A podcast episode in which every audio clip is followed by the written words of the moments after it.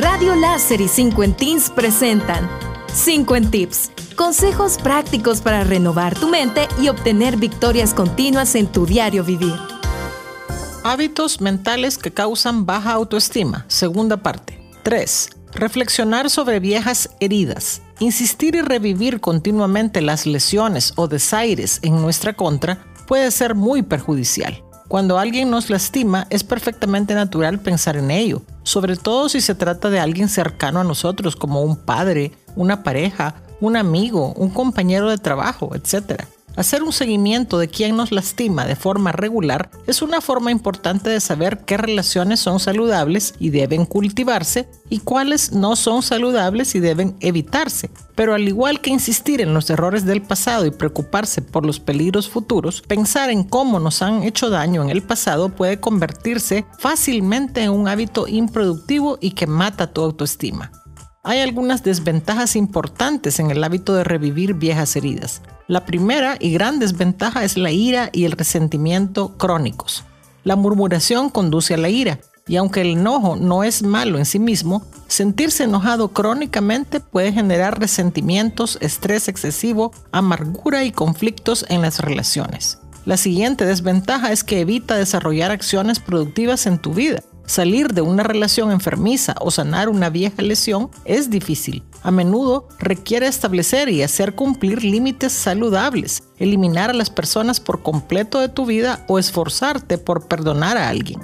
Debido a que cada uno de estos es bastante difícil, nuestra inclinación natural es evitarlos en vez de trabajar en una acción que nos haga mejorar a futuro.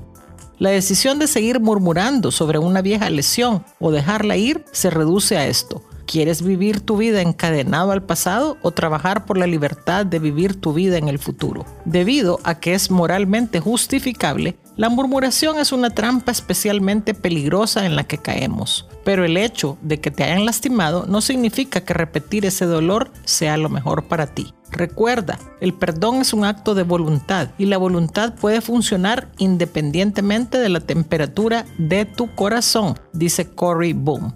4. Juzgarte por cómo te sientes.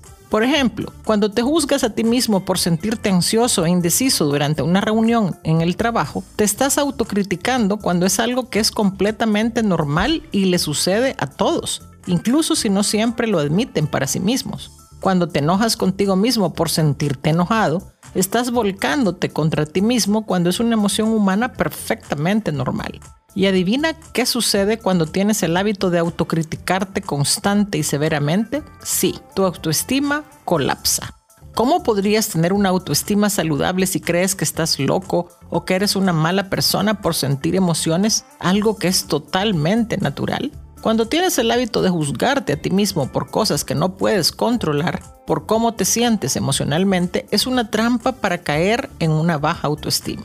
Practica aceptar tus emociones por lo que realmente son, sensaciones dolorosas e inconvenientes, pero nunca malas o peligrosas. Los sentimientos son algo que tienes, no es algo que eres, dice Shannon Alder. Así que recuerda, la autoestima saludable no se trata necesariamente de lo que hagas más, sino de lo que puedas evitar.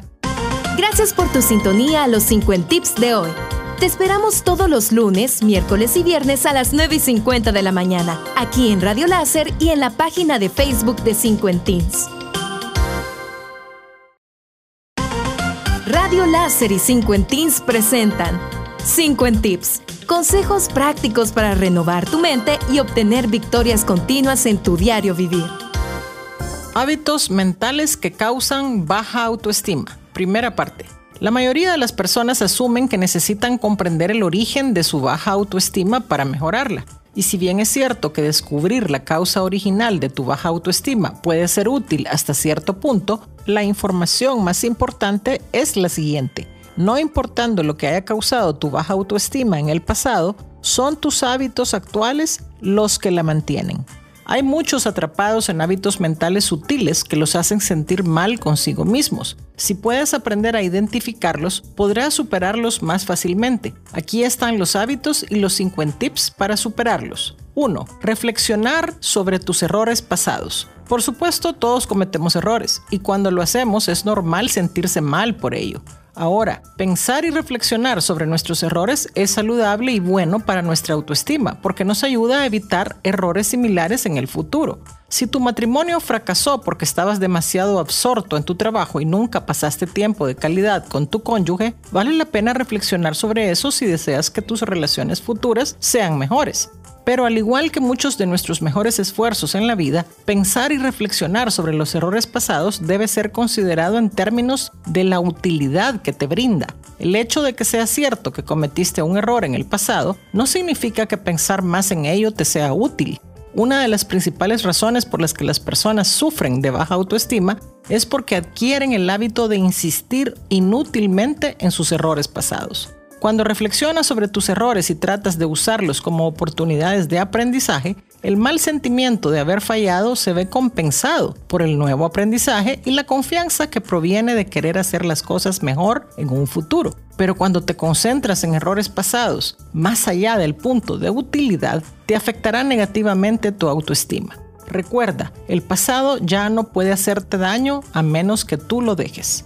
2. Preocuparte en exceso por el futuro. Preocuparte por el futuro es otro hábito mental que se siente productivo, pero que en realidad es perjudicial tanto para tu bienestar emocional como para tu autoestima.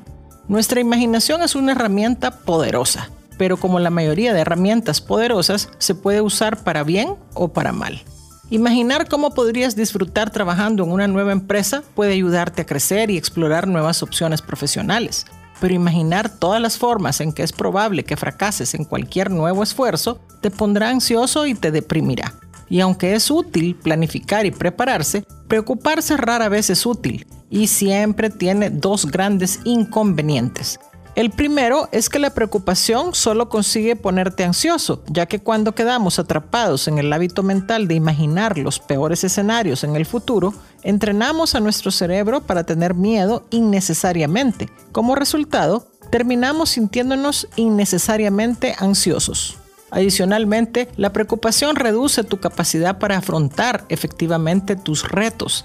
No solo te hace sentir ansioso en el momento, sino que la preocupación te hace sentir incompetente sobre tu capacidad para fluir en la vida con éxito. Y cuando te sientes así de forma persistente, tu autoestima se ve afectada. Continuamos con los siguientes 50 tips en la próxima edición. Gracias por tu sintonía a los 50 tips de hoy. Te esperamos todos los lunes, miércoles y viernes a las 9 y 50 de la mañana, aquí en Radio Láser y en la página de Facebook de 50 Teens.